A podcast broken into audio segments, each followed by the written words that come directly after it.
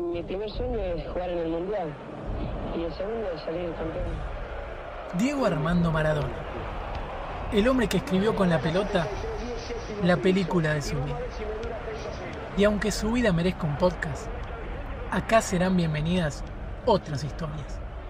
Historias en las que el deporte supera la ficción.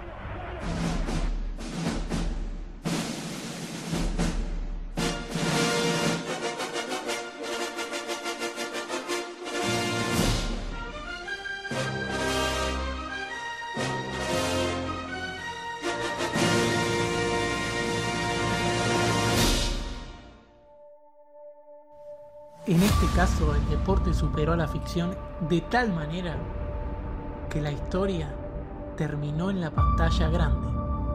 Una carrera que tuvo un final de película, aunque la definición se produjo en los avances del principio.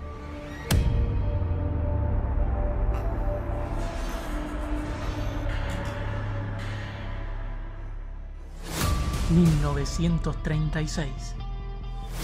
Juegos Olímpicos de Berlín. Ese 10 de agosto, en el autódromo, se definían los 100 kilómetros en ruta de ciclismo. El joven francés Hugh Lapévy ya saboreaba la victoria. Dos hombres lo seguían de muy cerca. A la derecha, su compatriota y amigo Robert Charpentier. Y a la izquierda, el suizo Ernst Nieberger. La carrera parecía estar definida, pero en el sprint final habría lugar para una definición de película. En los últimos centímetros casi, el líder sintió un tirón en el sector izquierdo de su chaqueta, lado por el que venía el suizo. Esa maniobra le hizo aminorar la marcha, y el que lo aprovechó fue su compatriota. Charpentier se quedó con el oro por dos milésimas de segundo. La Pevi, furioso por quedarse con la de plata, se bajó de la bicicleta y lo fue a encarar al suizo Niebergelt. Allí se produjo lo que todos imaginaban. Sí, H-E-C-A-T-O-M-B-E, ¿qué se formó? La catombe, la debacle total. Una seguidilla de hechos bochornosos que involucró a los ciclistas, jueces, auxiliares, periodistas y hasta algunos espectadores. En un momento llegó la paz. Todo se tranquilizó. La Peví encaró a Charpentier, le dio un apretón de manos y le dijo: Lo único que me consuela es que haya sido vos el ganador.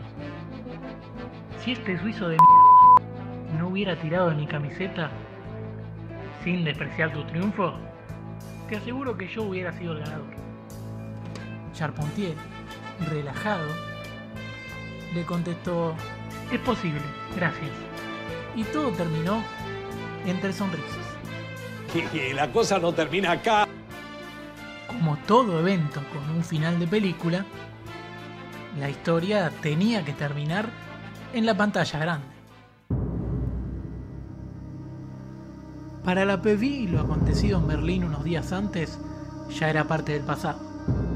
En París, y antes de viajar a su hogar para ver a su familia, el ciclista aprovechó para ir a ver una buena película en el cine. Claro, para eso, debería bancarse los interminables avances del principio. Aunque uno especialmente le llamó la atención. El noticiero cinematográfico preparó unas imágenes de las disciplinas de los últimos juegos y uno de los cortos correspondía exactamente al sprint final de los 100 kilómetros en ruta. El francés afinó la mirada y entró en desesperación. Salió disparado de la butaca y a los gritos pedía que paren todo. Les explicó a todos que había corrido esa carrera, que quién era él y que quería que se repita el desenlace. Pero ahora con la cinta en cámara lenta. ¿Por qué? Se ve que algo le había sonado raro. La cinta se pasó lento, fotograma por fotograma. La pedí, no lo podía creer. Ya se deben imaginar qué pasó. Claro, quien lo había agarrado de la camiseta no había sido el suizo, sino su amigo y compatriota Robert Charpentier. Esto es considerado el primer replay de la historia. El francés valoró los avances de las películas para siempre. Le pidió disculpas al suizo y se convirtieron casi en mejores amigos. Distinta fue la situación con Charpentier. Nunca se volvieron a dirigir la palabra. Como en el cine, esa historia de amistad por una traición, esa historia no continuará. Podrías decir con toda razón que fue demasiado el tiempo que yo te.